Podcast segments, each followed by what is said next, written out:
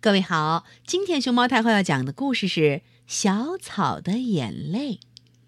关注微信公众号和荔枝电台“熊猫太后摆故事”，都可以收听到熊猫太后讲的故事。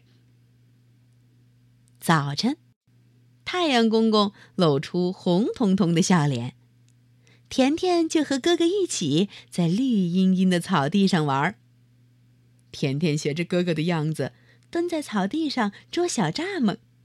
可他怎么也捉不住。甜甜急了：“哥哥，小蚱蜢好坏呀！”哥哥一听，哈哈大笑：“哼哼，甜甜，你是捉不住吧？好，甜甜，好，甜甜，哥哥来捉小蚱蜢给你好吗？”哥哥没办法了，蹲在甜甜后边。突然，他看见身后的小草东倒西歪的了。甜甜，你转过来看吧。甜甜听见了，连忙转过身来，用小手把小草扶起来。可是小草怎么也站不起来。哥哥也来帮助甜甜，他们一起把小草扶起来。兄妹俩的手都湿漉漉的。哥哥，小草一定哭了。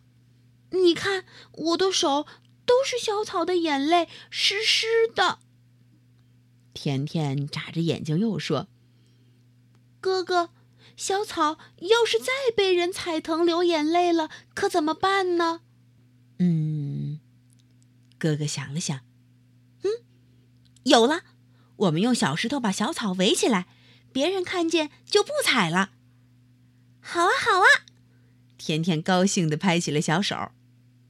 甜甜趴下，对着小草说：“小草，你别哭了，你看，你有房子了呀，大家都不会再踩你了，真的。”说着，和哥哥一起哈哈大笑起来。